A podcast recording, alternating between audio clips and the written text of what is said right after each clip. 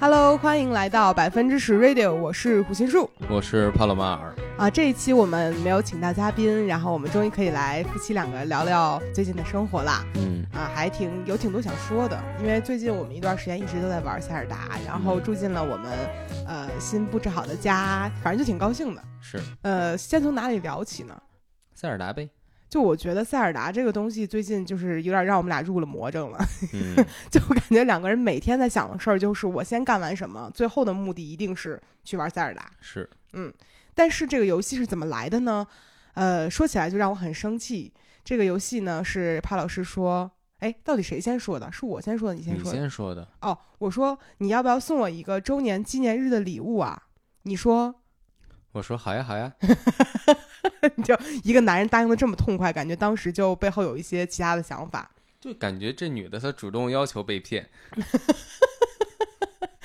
我当时真心的觉得是你要送给我一个礼物，让我来好好玩儿，因为在塞尔达二买之前，我开始重温塞尔达一了。嗯，嗯，因为我以前就是总是觉得这类游戏我是玩不明白的。这类游戏算什么游戏啊？算就是 RPG 游戏吧，就是你操作一个角色去玩这个世界里的各种任务之类的。嗯嗯，因为之前大家一直都说塞尔达是一个非常自由的游戏，然后会很爽。嗯塞尔达是天，就是 这这个这句话是我们昨天发现，在那个开端那部电视剧的里面，白敬亭演的那个人说的“塞尔嗯达是天”后来我玩自己玩的时候，其实一直都没有过这种体会，在玩嗯一的时候。原因是我始终没有出过新手村，所以我的任务还没有到一个点。嗯，回音术都没有见过一中的那个降落伞、啥是降落伞？滑翔伞，就是没你有可以从高处缓慢飞下来。没有没有，没有，当时我什么都没有，而且我左上角的那颗心还是三颗。颗。嗯，然后我昨天在小红书上看见别人的一个攻略的视频，他左上角有十几个心，嗯，我好震撼，啊因为我从来没有在我的林克身上见过那么多心。那说回来，就是玩 E 一的时候，其实我完全没有那种大家所谓的说这个游戏有多好玩、有多自由的感觉，所以我我就其实还挺好奇这个游戏到底它是怎么一个玩法的。啊嗯，然后当时你说是因为什么？因为我当时没有领略这个游戏的操作，还是咋说的？就是你没有对游戏它的操控有基本的认知，就是你会走路都很费劲，你转视角会特别难，嗯，你整个人都甚至找不着北。我觉得刚开始玩游戏的人，或者说在游戏上没有太多天赋的人，刚开始都是这样的吧？因为视角这个东西好难转啊。嗯，然后你这样会带来一个很大的问题，就是你在非自己能操控的视角下玩游戏，你会很快就会晕掉。哦，我倒不是因为这个，但我经常不知道他是怎么打的我。谁打的你？我不知道，就是最开始玩塞尔达不是会打那个猪吗？嗯，那个猪精还是什么东西。然后我每次跟他打正面交锋的时候，我一转视角，我就是他就穿到我的头前面去了，就嗯，就是那个视角就真正的第一视角了。但是我看不见我的后脑勺，然后我就会突然间 game over。就每一次最开始玩的时候都是这样。嗯其实我用很长一段时间才学明白视角这个东西是怎么转的。而嗯，学明白它也不是在 Switch 上面学明白的，是在 PS 五上学明白的。就是双人成行带给你嗯的嘛。对，因为当时玩双人成行这个东西，就是双人游戏，我觉得是很好提高操作的一个方法，因为你会受到队友的疯狂的辱骂、 精神攻击。因为双人成行是一个特别考验操作的游戏，你记得吗？我印象中双人成行有一个就是呃跳来跳去的，最后在快速的时候跳跳跳跳跳跳，然后跳到对岸去。嗯，那一关咱俩跳了得有多少次啊？挺多次的，就跳箱子那个，我记得对对是对，我感觉嗯跳了得有上百次，嗯总有一个人会在关键的时候视角没转过去，然后跳跳到歪的地方滑下去。嗯，就哪怕就是老手玩游戏，也会出现那种不小心误操作的情况嘛。是的，所以当时咱们玩那个游戏的时候，为了把那一关通过，我就彻底学会了怎么转视角。嗯嗯，所以说这一次就是重新开始玩塞尔达之后，我发现哦，这游戏是挺好的，因为我终于知道这个游戏能看到哪些东西。而且这个游戏因为它开放程度特别高嘛，嗯，然后回音术就会在一开始玩的时候，觉得这游戏做最重要的就是做任务。对，就是嗯，因因为我我发现好像像我这种不常玩游戏的人，嗯对于游戏的理解是它一定有一条我要必须完成的主线，嗯，除了主线以外，所有东西都不重要，因为那些东西不能动。就在我的理解里面，那些东西是死个胆儿放在游戏里头的。嗯但是后来我发现这些东西居然是可以，比如说搬起来看一眼，下面会藏着别的东西，它有其他的支线可能性的。嗯，我之前都不知道这个事儿。在我玩这个游戏，我最大乐趣其实就是找那种雅哈哈嘛，嗯就觉着它特别好玩，然后每次找到都觉得自己很聪明。对，其实类似于这种的事儿，有点像你之前玩什么黄金大镖客是吗？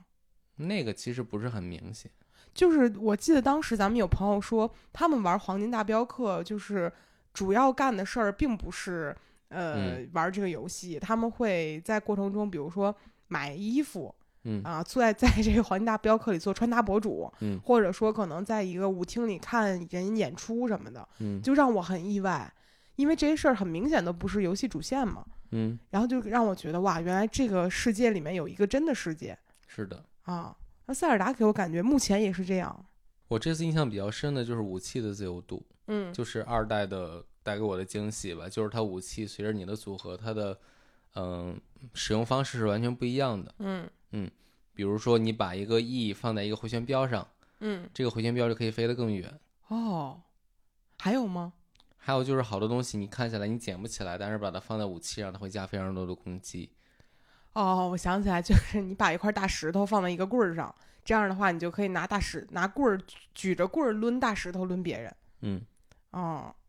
这个在一里面，因为我还没有玩到一，就是塞尔达一里面的时候，它有很多这样的部分嘛。没有 E 的武器就是普通的武器，嗯就是你捡起来什么样，它几乎就是什么样了。那就是很多人会说二其实是没有一好玩儿的。我就觉有得人这样在说神庙上是非常明显的，就是二的神庙有点太过于简单了。简单不好吗？ 就站在我的角度，我觉得哎，简单还挺好的。我在一的玩神庙的过程中，真的有那种几个小时解不开一个神庙的感觉。哦，嗯，但这样会不会就是降低游戏的那种参与度啊？因为它太难了。它也没有难到让你放弃，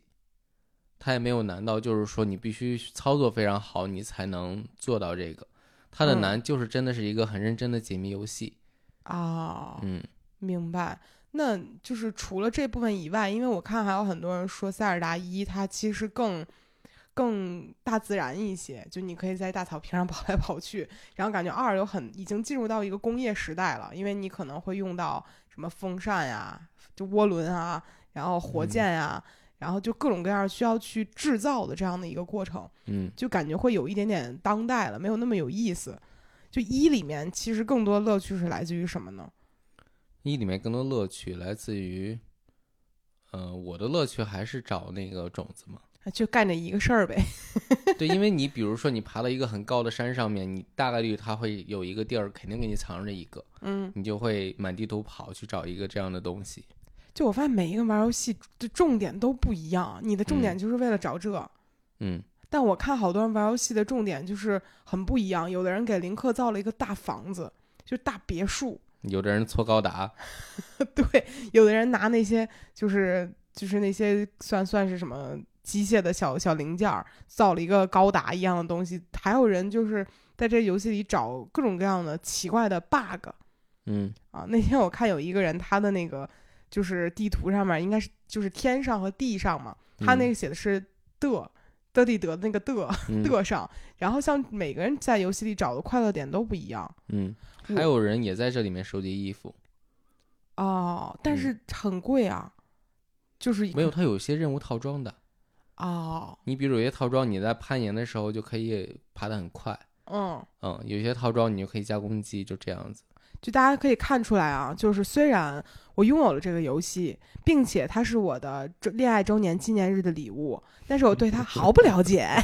为什么呢？是因为我玩这个游戏玩的太多了吗？那显然是不是的。嗯，帕老师有什么有什么脸笑吗？ 在这，就就说到这个事儿，必须要提我们两个最近就是有一次吵架，就是因为塞尔达。嗯啊，呃，怎么回事儿呢？那天帕老师腰闪了，他说我好痛苦，哎呀，我在床上起不来。然后我当时就心里还挺心疼这个男的，说，哎呀，那你那你就趴着吧，就是我来干活儿这那的。然后过了一会儿呢，我就发现，哎，这个一个人从我旁边悄悄走过去，又悄悄走回来，然后我也没有太注意，因为我在另外一个房间。然后过一会儿我去看看，我说这个男的腰怎么样了呀？我发现这个人趴在床上玩塞尔达，他刚刚偷偷的去游戏的房间把 Switch 拿回自己的房间，趴着去玩了。我这好样舒服吗？我好生气呀！就是一个人跟你说：“哎呀，不行，我干不了这个事儿了。”然后自己偷偷开始玩游戏，而且你说你跟我说好了，说玩游戏的时候会跟我说的，让我看的，结果你偷偷玩儿，是不是很过分？还好吧，好吗？ 不太好。然后当时我就爆哭啊，谁懂？就当时我整个人很难过，我就觉得你为什么会背着我偷偷带着林克出去玩儿？我根本不知道在游戏里他发生了什么，我就超难过。嗯，你那天能理解我的痛苦吗？能吧？你看你说话轻飘飘， 你能不能理解我的痛苦？能。然后我那天就已经生气，气到我说，以后如果我们未来有了孩子，他玩游戏的过程中，你替他玩了，他发现了，他不会很生气吗？ 然后我已经带入到那种我是一个孩子，我的父母背着我半夜玩我游戏，第二天起来之后，所有的存档都变了，就这种嗯痛苦，你能体会吗？嗯，你真能体会吗？能，你带入的是父亲还是孩子？都代入了一下，然后你觉得你是不是罪有应得？觉得当爹真 爽。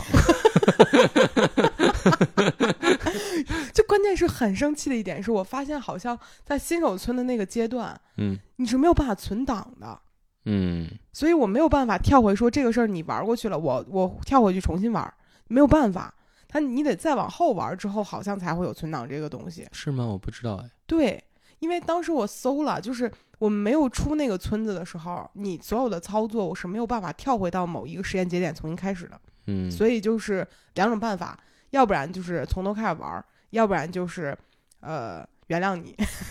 只有这两种方法。然后那天我哭着怕老师说，我说这样吧，我从头开始玩这个游戏，玩到你玩那时候还给你好不好？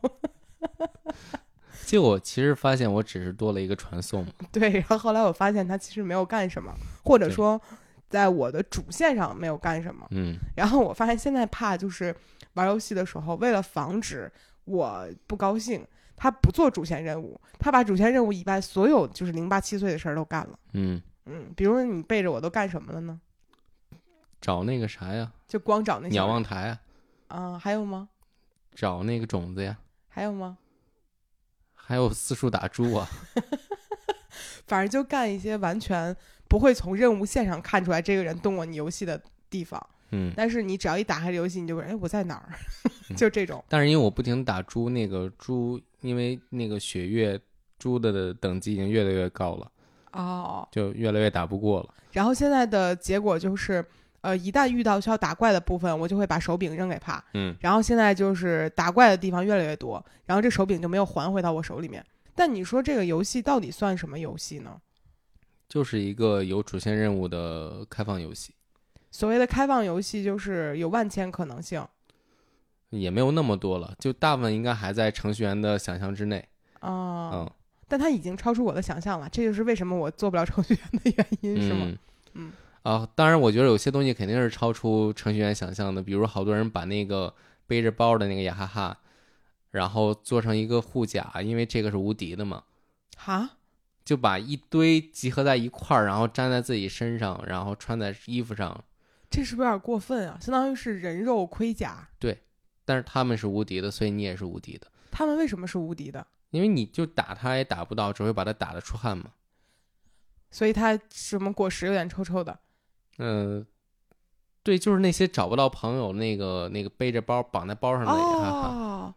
哦啊！谁会想到这么恶劣的一种方法呀？那不知道，反正我在在网上看到了这样的就是结果，就最近在小红书上面，你只要越刷越多，叫什么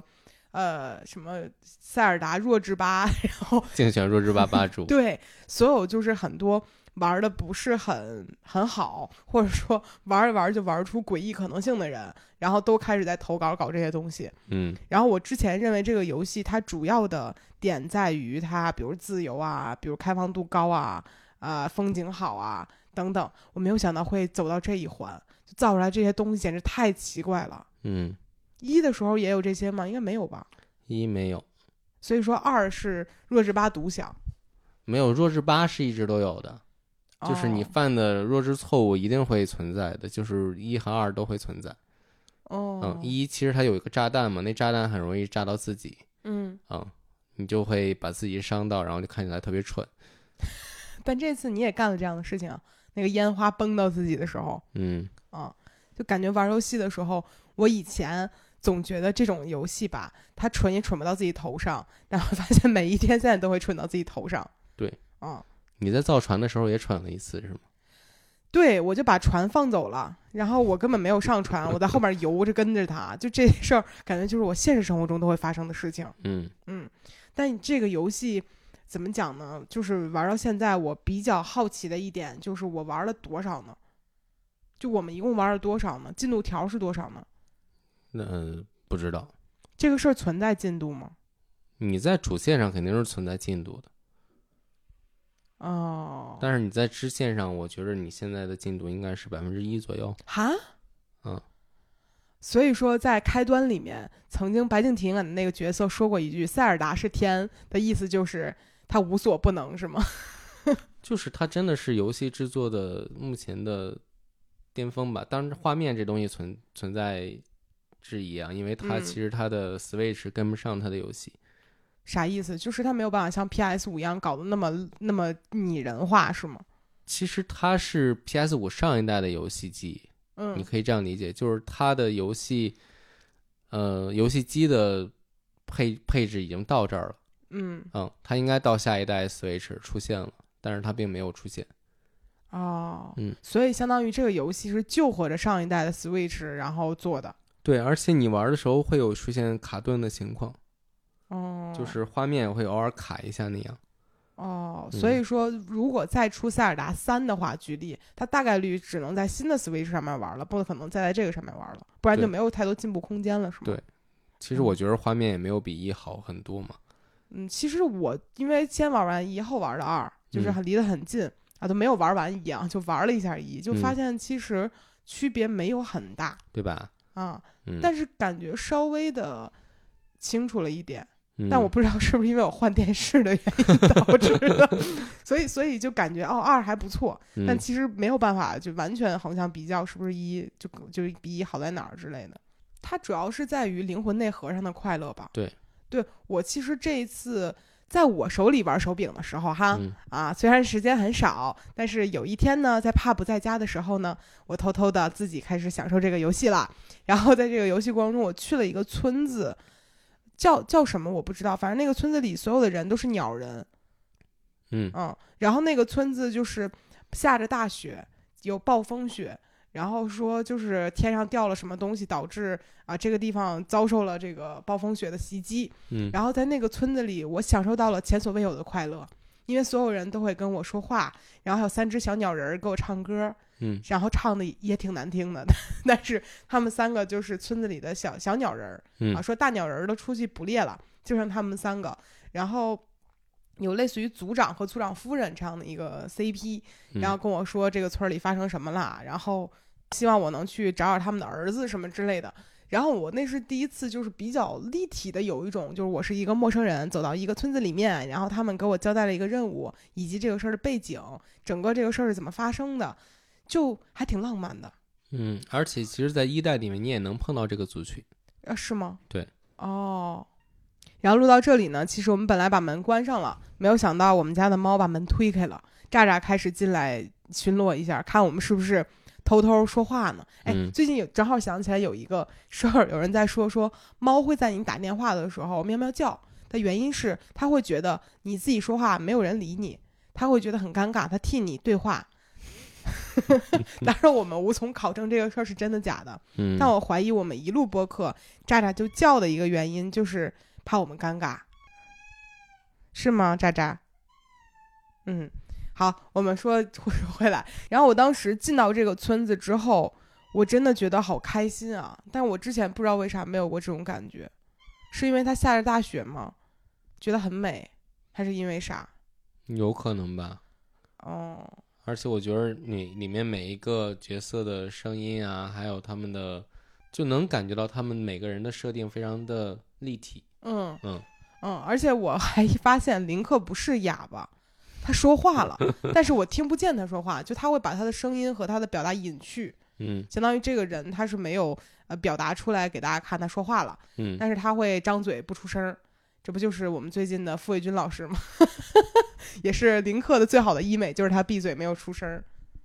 呃里面很奇怪，就是他们大部分时候说话都都是那样的，那但是样他们的会完整的说话。啥意思？啊他们好多时话时候说话就是非常简单的啊，嗯，但会表达一个很长的意思。我没但有但发是有现时候这个他们事儿又能说出来非常长的一句话，哦，是的，嗯，但这个东西怎么去判断这句话应该说一句还是说一个词儿呢？那我不知道，我觉得这玩意儿和 I'm Groot 其实是一样的，就是 你懂它就能懂，你不懂就算了。 哦，有道理哎。嗯就因为我我就觉得这个游戏有的时候人说话的就表情和动作，就是有一点点就不太现实，但有一些人说话又很现实，对，就是这种感觉。嗯，哦，原来如此。但但我想了想，为什么我是第一次获得了在这个村子里的快乐呢？有可能是因为其他时候都不是我在玩儿吧？也没多少村子嘛。那你能说一下到现在为止你玩《塞尔达二》最快乐的时候是啥吗？塞尔达二最快乐的时候，呃，是把那个撒暴风雪那个怪物打死，然后整个村子变绿。那不就昨天的事儿吗？还前天的事儿？昨天的事儿，嗯，嗯，为啥？是因为你觉得你救了他们，你林克是绝世大英雄了吗？我觉着塞尔达很很厉害的一点就是他用一些他的画面其实是非常偏向于呃卡通的，嗯，但是他能用他的东西做出非常宏大的呃东西来，嗯嗯，这个东西会让人感动，哦，嗯，就其实还是有一点就情感的东西能让你投入进去的。对，哦，嗯，比如二里的这个画面，还有就是一里面我特印象特别深的一个神兽就是大象那个任务，那个任务做完之后，那个大象的就开始动嘛，嗯然后那时候我是非常被被触动的，嗯嗯，你还没有玩儿的，你可以再玩一次一试一下，嗯，我的嗯快乐是崭新的，是吧？嗯、就我可以到时候自己重新开启这个游戏。对，哦，那最近其实我们有时间这么沉浸的玩游戏，也是因为我们两个刚刚就是病好了。嗯，我们又得新冠了，啊， 对，就是呃，怎么回事儿呢？是怎么回事儿呢？跟本来想解释一下，发现我也不知道怎么回事儿。怎么回事？就是我嗓子疼了几天，然后我期间还去上了一天上两节 CF 的事儿，我也 干了，然后会感觉自己特别没有力气，嗯嗯，但是我但是我没没往那方面想，因为我当时测了几次，它都是阴的，嗯嗯怕每天说我得新冠喽，我肯定又得新冠喽。然后我说不可能，不可能。他说、啊那没事儿。然后就我们每天都在这样的一个就是怀疑、自我安慰中循环往复。嗯然后直到有一天，突然间他测出来了，嗯发现就变成两道杠儿了。就在他说完这句话之后，我当天就觉得不行，我也感染了， 就就很神奇，感觉是一个，嗯、你你告诉我你得病了，我立刻就得病了这样的一个事儿、嗯啊。但肯定这事儿没有那么玄学啊，就肯定确实是感染了。然后我们第二次就是感觉和第一次区别其实挺大的，嗯，我其实就是除了嗓子难受难受了一天几天之外，嗯，其他时候就是发烧头疼，你也没怎么发烧哎。发烧一天吧，然后吃了片布洛芬就全解决了，嗯，因为嗯上一次我们第一次得新冠的时候，大概是烧了五天，对然后体温都在三十八度以上，嗯甚至说在三十八度五以上，连续烧了五天，都给我俩烧懵了。然后这一次，我们我我是最最严重一次是第一天的时候，然后体温到了三十七度五嗯啊，最高了，然后吃了一片布洛芬降下去，再也没有发烧，嗯然后我甚至都没有嗓子疼，嗯，只是第一天有一点点异物感，然后后面也没有了。嗯然后会流鼻涕，但是也没有那种像水龙头一样的流。唯独的真正的就是让我觉得我很不舒服的点是我头疼，就特别疼，但也不如第一次疼， 只是好久没受这个苦了。然后我头疼之后会引发的一个情况就是我有点说话不利 索，就不是不是说这样表达不利索，而是我的大脑由于不是很舒服，嗯所以它的语序和表达上有点乱。嗯然后我那几天在就是工作群里和人说话的时候，七姐就是说你说的是什么，然后我再解释一遍，其实还是解释不明白的嗯，啊。然后那几天觉得哇，好好笑，原来他们提到脑雾就是这样的一个状态。你那几天没有这样的感觉吗？没有，但是不幸的是，怕好不容易新冠办好不好的时候，自己又把腰闪了。腰闪的原因更扯。嗯，然后那天我兴高采烈的想烤只鸡吃，然后我弯腰看了一眼烤箱，我的腰就咔一下就闪到了。哦，嗯最近其实我身边有攀岩的朋友也是类似于这样的情况闪的腰，嗯，是他在拿电动车那个电池，就是弯腰拿电池的一瞬间腰闪了。嗯，然后我就会发现，好像大部分人腰闪的时候都不是在我要做大重量或者我要做一个具体要用到腰的事儿的时候闪的。是，就是你完全放下防备，我都没有拿东西，嗯嗯，我只是弯了一下腰，看一眼烤箱就闪了。嗯，我人生中唯一一次腰闪的是我在逗狗的时候，我跟多纳玩儿，就是南哥的狗，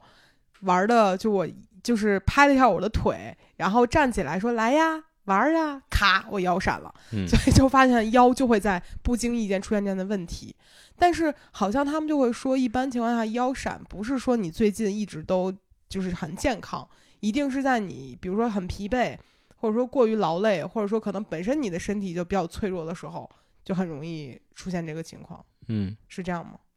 应该是吧。我其实在，在闪之前我就感觉到，就臀部会有拉着的感觉。哦，嗯，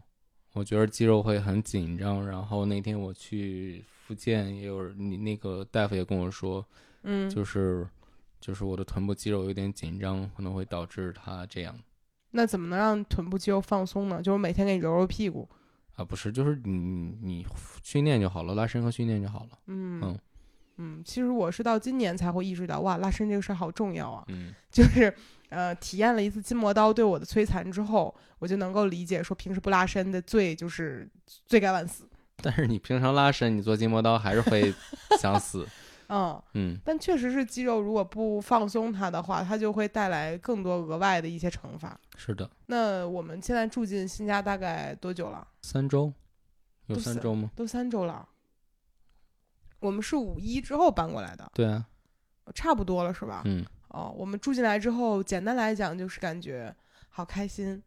嗯而且好死不死的，就是我那天跟帕在大街上走，说：“哎呀，我们把家搬过来之后变得好辛苦啊，好想有一天可以踏踏实实的躺在房间里，沉浸式在家里待着。”然后当天不是第二天我就得新冠了， 嗯就是求人得人，老天爷真的是满足了我的心愿。然后在家里待着这几天，由于养病嘛，就没怎么出去，嗯，然后就感觉好快乐。我觉得搬过来最大的改变感觉就是回音说又变得勤劳了。嗯嗯，就可不知道大家有没有那种，就一旦我在一个可以被呃布置的很美的家里面的时候，你就变得非常勤劳，就你嗯希望它一直美，然后你就一直劳作， 然后我擦桌子、擦凳子、擦椅子、擦地，然后每天把所有东西归置到该放的地方，我就非常的快乐。但如果我本身生活在一个有点嗯杂乱无章的家里面，我就会觉得虱子多了不咬， 债多了不愁，然后就随便放就无所谓了。嗯，嗯，你不也这样吗？是老想做好吃的，然后腰闪，好悲观做的人一不能太勤快。好悲观的一句话。嗯但但住进来确实是感觉很开心，因为我们在就是在我们的 room tour 刚发的 room tour 的视频里面，其实没有太讲到我们现在住的这个房子，嗯，因为呃这个是通过我的辛勤努力之后啊买下了一个北京最便宜的恒湿恒温恒养的房子。嗯它城市恒温恒养是什么呢？就是快乐。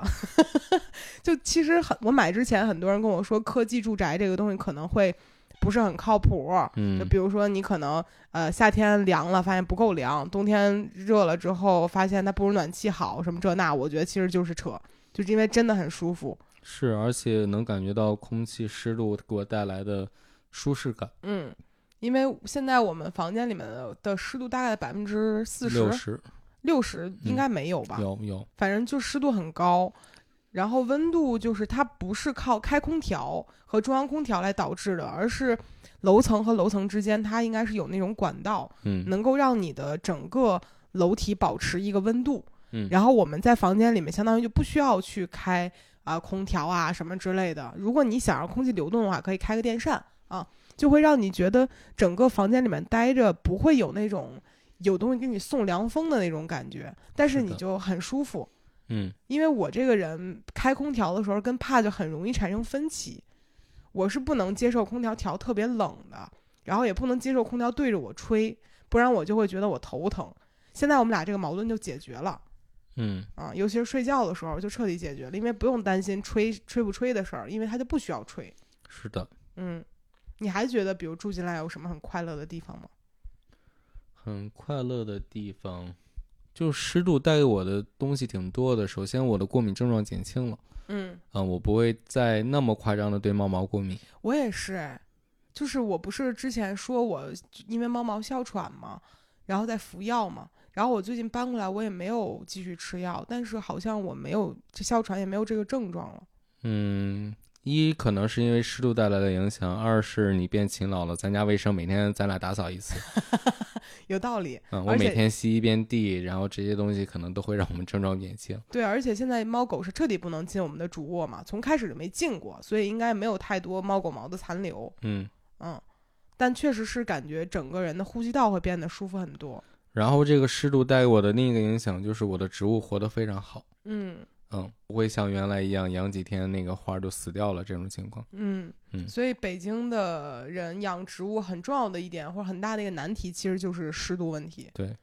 我觉得很好笑的一个点就是，这个住宅科技住宅它有一个功能叫遮阳帘儿，嗯开发商在这个房子的窗户的外面放了一个可以你在屋子里面摁一下键，它会放下来的一个帘子，它可以嗯把你的光完全的阻挡住，就可以呃怎么说呢，能够让你的屋子全黑吧，就大概这样理解。是，然后呢，它只装在了主卧和客厅。客厅的目的其实就是为了你观影的时候，比如你看电视，你把它降下来，你就可以完全有那种电影院的效果。嗯然后你那个卧室就是你能完全降下来，无论几点睡都是黑天，嗯可以这样理解。但是我跟帕就真的是命贱啊， 就是我发现我们没有办法在一个纯黑的宁静的环境下面睡很久嗯，啊。我把那个帘子放下来，我俩就会六点起床。对，我把那个帘子打开，然后早上起来阳光能照进来，照到我们俩脸上的时候，我们反而睡到九点。对，为啥呢？不知道，下贱， 就我基本上可以理解为是说，我们需要一些白噪音，然后需要一些大自然的怀抱。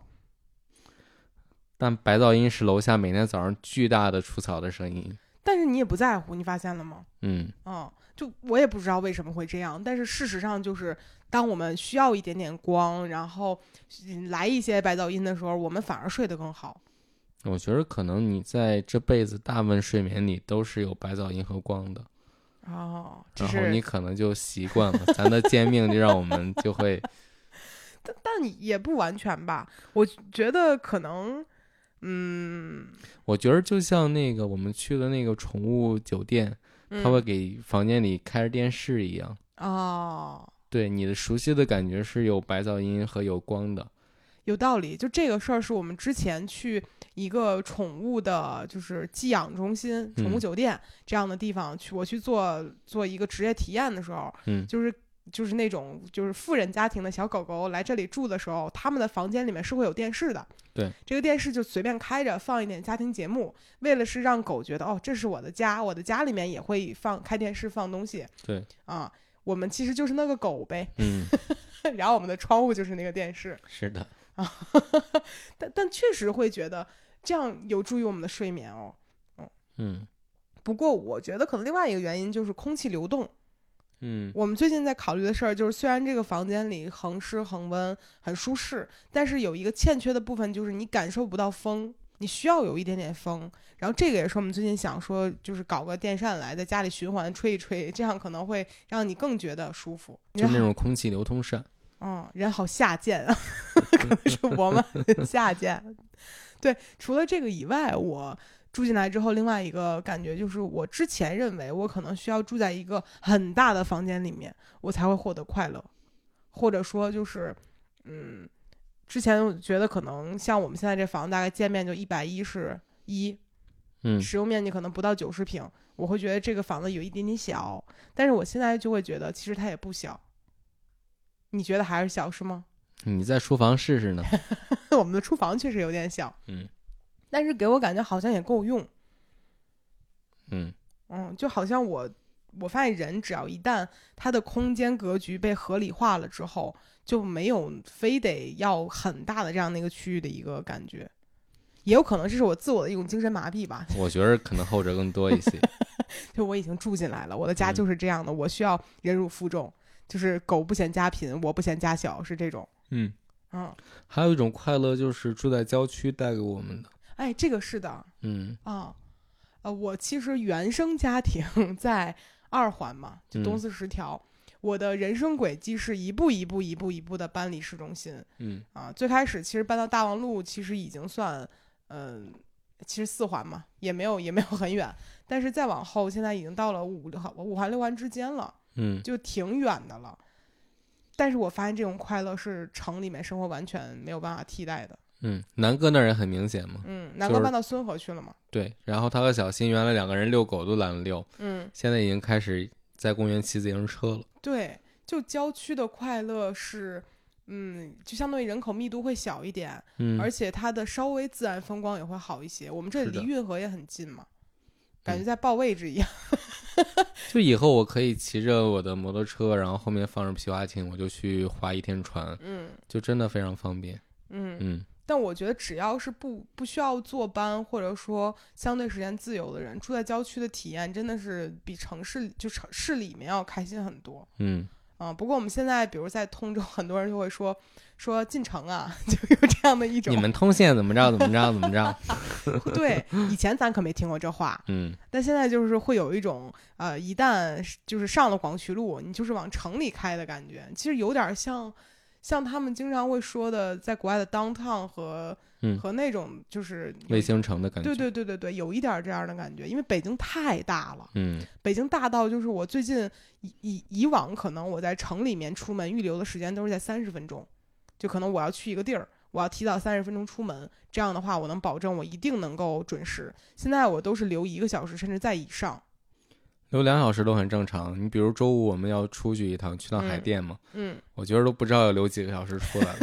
而且我现在养成了一个好习惯。如果我在饭点儿，比如昨天我们是五点多要从朝阳门去通州的一个村子里面啊，嗯，有一个事儿，然后呃导航显示是要一个半小时，嗯但我不信任他，于是我非常机智的 在麦当劳里买了一顿饭放在车上，然后就以备于如果我非常饥饿了，我找个路边停下来可以吃，要不嗯然就你很有可能你在行驶的过程中你都没有地儿吃饭嗯啊。就以前呢，我就很自信的觉得，我印象最深的是有一次我是从三里屯儿回大望路之前，嗯然后从三里屯儿回大望路的路上，我真的想不到，在一个路口我会堵了四十分钟。嗯那个路口又出了车祸，然后那红绿灯又有问题，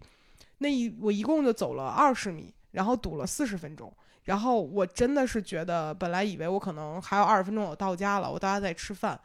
结果我在那上面饿的我就开始反酸水儿。嗯以前其实是完全没有那种我要提前做好准备，现在就是，呃，学到了教训。而且现在就是出门，我们需要做好所有的准备，就任何东西我们都要检查一下带了没有。嗯嗯，原来比如说我们在公司忘拿东西，我们可能回趟家五分钟，嗯然后再拿就好了。但是现在我们就出去一趟，可能就是一天。嗯，嗯但我觉得这是个好事儿啊，因为以往你会经常丢三落四，早上起来出门的时候，你不会去想说我今天要完成哪些事情，嗯，我需要做好哪些准备，然后有没有什么打出来一个预估量，就是如果我可能会做这件事儿，我要先备上，不行嗯我再放回去。就是其实会更有条理的看待一天，以往其实我是不会这样的。嗯是的。还有什么这个房子带给你来的改变吗？我终于开始认真的听其他人的播客了。 就其实我跟帕做播客，更多的时候就是我们想说什么说什么嘛。嗯然后就是以前会听的播客也非常的少，就可能专注于听听几个我们喜欢的就播客的呃人，就就上班的时候听听，然后嗯很少会听其他人的。然后最近呢，我发现通勤的这个路上嘛，从通州开出去，起码半个小时到一个小时，嗯这样的时间里呢，你就必须要去听点儿什么的时候，你可能就得随便找找了，因为有的时候你上车很仓促，就看看哎小宇宙今天推荐什么了，什么推荐什么了，你随便找一个开始听，然后你就会有更多的时间去了解说别人的博客到底是怎么做的，也能学到一些知识。嗯，哦，我上次听了个什么呢？听了一个嗯，跟元宇宙相关的东西。 就有一次我自己开车出去听了一个，嗯，虽然没有听懂吧，呃，就紧急的换了下一个播客，但是会发现说，哦，原来我有更多的学习机会在我这个通勤路上。是的，嗯，你最近自己出去的时候有有什么感觉吗？呃，你说开车吗？也不是开车啊，就是从咱们家出去辐射周边，比如菜市啊场什么的。物价对对，哦菜市场，我觉得通州菜市场特别好，怎么会到这种程度？特别好在哪儿？特别好在哪儿？就是在北京的市区，除了呃新源里菜市场之外，嗯我没有在其他菜市场享受过，比如说鸡腿儿可以去骨，嗯，哦比如说鱼可以切片，哦，很南方哎，这些行为都对，但新源里的价格是非常夸张的，嗯嗯，但是在通州的这些菜市场就可以随便这样去做，哦而且价格比比市区还要便宜非常多。举例子呢，比如说以牛肉来讲，牛肉其实差距不会很大的，就每斤可能差个几块钱。那哪个差的比较多呢？鱼，嗯，鱼也还好，就是每一个都是只便宜一点点，嗯，但其实你日常生活起来就会便宜很多嘛。啊，有道理，嗯，有道理。就是你可能之前一整顿饭下来，比如说花一百块，可能在通州就是八十嗯，差不多。啊，打个八折，但是你可能一个月累积下来就差了挺多钱的。对，嗯，而且主要是还是很方便，它能给你就是处理一下。嗯，嗯，这个其实也是郊区的好处吧。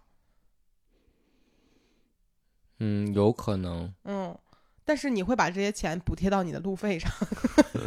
因为你出去一趟哇，好远，去哪里都好远。而且感觉最近每一天都要出去。嗯，对。但是你有没有想过，咱们之前也是每天都出去啊，只不过你之前的那个生活圈子在那儿，你每天出去会觉得很近，你现在还是要回那个圈子。比如说我要去攀岩，今天晚上我无论如何都要开回到那儿去，嗯就，觉得很远。但是我们就一定是被距离惯坏了，你知道吗？就很久没有受过距离的苦了。我我上次呃是在管庄攀完岩之后回家坐地铁嘛，然后我就和一个女孩儿同行的一起攀岩的人，我就问她，我说你坐地铁回哪儿啊？她说我回石景山。然后我说我说我经常看见你来大望路攀岩，你住石景山啊？她说对。我说那你来一趟不是挺远的吗？她说去哪儿都远。我突然间觉得有道理啊！其实对他们来讲，就跟我们现在从通州去哪儿都一样。之后，你就会慢慢淡去说通勤时间这个概念。我觉得，嗯，啊我最近就开始把我好久没有用的耳机找出来了，就是我发现我路上需要它，如果去坐地铁的话，嗯，啊、那最后呢，我们其实可以再聊一聊家里面吧，因为其实我们发了 room tour 之后，有一些好东西还没有完全给大家介绍。嗯，我们在这里说的，在最后说就显得不太像广告，所以可以跟大家安利一些我们真正觉得还不错的东西。嗯，嗯，你先说一个。嗯猫砂盆，嗯，嗯，我们这次换了智能猫砂盆，是 Cat Link 的那个。为什么对觉得这个猫砂盆好呢？就是真的不需要我去铲屎，我只需要收屎袋儿就好了。对，因为百富有一个很坏的习惯，就是我们家的狗，它实在是太喜欢吃猫屎了。嗯，可能很多养狗的人都会发现，就是狗很喜欢吃猫屎。我看他们形容说，猫屎沾上那个那个猫砂，就像人吃妙脆角 还是叫什么就是那种脆脆鲨，啊？就脆脆是，鲨，对对对，对，就是太诱人了。嗯所以我们 现在就是为了让百富没有办法吃到屎，最好的办法就是及时的把它铲掉。但是我们又没有办法做到这件事儿，但是电动猫砂盆就智能猫砂盆是可以做到的。对我们原来采用的方法，就是在在旧家我们采用的方法是把猫砂盆垫高，然后让让屎就是让百富够不到屎。但后来发现百富的攀爬能力非常的强，她不愧是攀岩人的女儿， 就她可以靠自己上肢力量把自己给 dino 上去。嗯，啊、所以就这招没对她没用，唯一的办法就是勤能捕捉，趁她不注意把屎铲了。嗯，嗯，所以就是自动猫砂盆，我是觉得推荐给所有狗爱吃屎和猫狗同住的人，嗯，嗯，是有用的还有一个就是单独的烘干机，啊。对，哦，你不说我差点忘了，对，算热泵的烘干机对吧？对它只要是一个独立的烘干机，我觉得都很棒。就是嗯嗯，因为原来那种洗烘一体的，我们为了体积小嘛，只能用那种，嗯，它就会用起来感觉衣服干不了，你还得再晾一次。而且之前那种洗烘一体的那种洗衣机烘出来的衣服是没有办法把猫毛都筛出来的。因为它没有完全干嘛，嗯然后还有就是它烘的时间会特别长，大概四个小时能好。嗯但这个比如说一个小时能烘得很干，嗯嗯，而且我我最快乐的事儿就是猫毛真的都烘到就是没有露出来了。嗯，对，以前我们穿着衣服，身上总是会有非常多的猫狗毛，别人就会说你家养猫啊，你家养狗啊，就会太太明显了。然后用了这个烘干机之后，其实就把所有的猫狗毛都都收集到一起去了。嗯，我虽然不知道原理，但真的很管用。是的。嗯，我想想有没有什么我觉得很好的。我再说一个吧，嗯，升降书桌，哦，特别是我腰闪了之后，我觉得这东西太好用了，就是我可以站着工作。对，但是我们这次买的不是那个呃几个知名品牌的那个升降升降桌，嗯啊，不是这辈子就值了的那个， 是我们自己拼了一个，因为我们的这个书书房的面积会比较小嘛，嗯呃，我们其实是希望尽可能的做长，但是不要做太宽，但是那种成品的升降桌基本上都是要长了之后就会变成八十厘米对嗯宽的了，这个我们就放不了，所以我们就自己在网上订了一个一百乘呃两呃两米乘六十的，嗯，这样的一个窄长的书桌。然后这个书桌就是相当于是你买了一块木材板子，下面配了两个电电机，对，然后能够把这个桌子升起来。嗯，最开始其实我们想的只是说这样看起来比较牛逼， 因为别人家的都有一个升降桌，但实际上用起来很开心的一点就是，每当你腰不舒服，你吃多了，然后你久坐难受了，你就可以升起来站着干活。嗯，好管用啊。嗯，你这次会觉得它能帮到你吗？对我前几天剪视频、剪播客的时候，我都站着剪的嘛，嗯，嗯，它就会让我的腰放松一些。嗯，嗯所以我是，但是有一点点就是这个所有的升降桌都好贵啊。是的，自哦算自己拼的，其实还蛮贵的。我们拼的这个大概是在三千多嗯，啊，一个一两米乘六十的，加上两个电机，三千多已经挺便宜的了是的，啊。但你要是在就是外面买成品桌，感觉这个要八千块钱左宜右。家的要四千八吧，它4000只是它一半儿大，嗯四千多的那个，嗯，所以其实还还蛮贵的。是的，我想想有什么对我来讲觉得很好的东西呢？哦，首先先推荐一个很小的东西，就是最近在小红书上风很大的那个 MUJI 的叫什么保冷杯，嗯就是我实在是很喜欢冰块不化掉的感觉。我之前一直想要那种敞口的那种杯子，就是就是能够这样喝水还不会呃凉的很热的很快的，然后发现它真的能做到，嗯，嗯，但其实它的功效就是一个保温杯，是，嗯，这个很小啊，想了想也没啥可值得 常说的啊。嗯，还有啥呢？我想想看，哦，我推荐一个浴袍吧。我推荐的东西都好小啊，就是以前我其实没有穿浴袍的习惯，然后最近呢，在帕的强烈安利之下，然后我就买了两个浴袍，然后他们家的浴袍和毛巾都还不错。诶，叫什么牌子来着？叫 Hoyo，念起来好奇怪，H O Y O，嗯对，好像是日本的一个牌子。他家的那个浴衣好舒服、啊，就就是让我就是很很开心。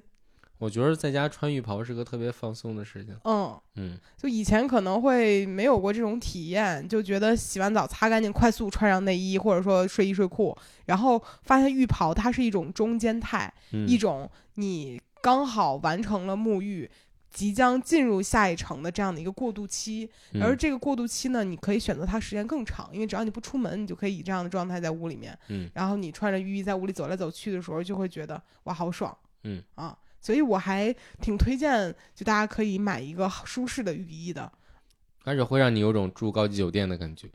嗯，有还有什么东西呢？你都推荐了三个，我也再推荐一个吧。咱家有什么小电器可以值得一推荐的吗？好像也没有哈。目前也没有想到那，说说另外一个东西，就是我我在 Room Tour 里面也推荐了一个叫落地镜杂志架一体的东西，嗯它没有一个更简短的名字，但你可以理解为就是它是一个镜子，这面是全身镜，你翻过来背面是一个杂支架。这个东西好在于什么？就我们把它放在客房里面，呃，算是客房吧，就客人可以临时借住的。然后平时没有人住的时候呢，我们就把镜子那面翻出来，我们就把它当一个可以拍就是 OOTD 的一个落地镜。嗯然后如果有人住的话，我们就翻过去，这样的话也不会有人担心说自己的这个睡觉的时候会被呃全身镜吓到。嗯。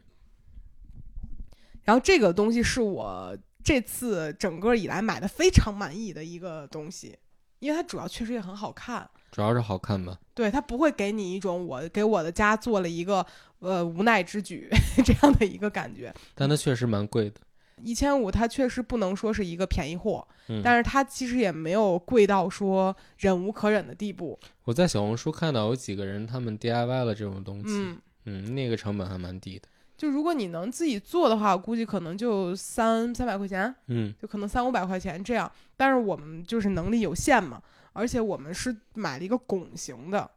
就嗯上面是有弧度的。其实制作难度是比做直角的要难一些的，所以会让我心里觉得哦，可能这样会值一点吧， 心里会有这样的一点点安慰。嗯嗯，这玩意儿长什么样呢？大家可以去我们的家居号小红书看一下。嗯，加加导流是吧？ 对我我的小红书家居号叫胡心树，今天在家嘛，很好理解，在家就更新一下，不在家就在胡心树这个号上嗯啊。我有两个小红书哦，导两个流哦。 对，呃，其他的也也没有什么了，因为感觉想不起来。虽然你在这个家索尼中电视哦，这个真不错，但这个太贵了。 贵是真贵，好看是真好看。对我们从小米换到了索尼之后，就懂了什么叫阶级上的跨越。嗯，什么叫眼睛上的一个呃视觉真享受，确实是不一样是的，啊，就是没有花钱的不是。嗯好了，这一期从我们玩塞尔达这件事儿，然后聊到了我们啊、生了一个小病，然后痊愈了，以及我们在家里面生活的这半个多月来的一些感受，嗯呃，就是挺高兴的，嗯。而且呢，我们由于来到通州了之后，每一次我们要录播客请嘉宾呢，都变成了一件有些辛苦的事情。然所后以我们前几期采用了打电话的方式。对我们后续可能也会以这样的一些方式和人沟通，但是尽可能还是希望能够面对面见到别人。嗯啊，但是我们就得开车出去了，远一点。以后我们每一期播客都有了硬成本， 就是交通费。好了，本期的播客就到这里了，感谢大家的收听，我们下期再见，拜拜。拜拜。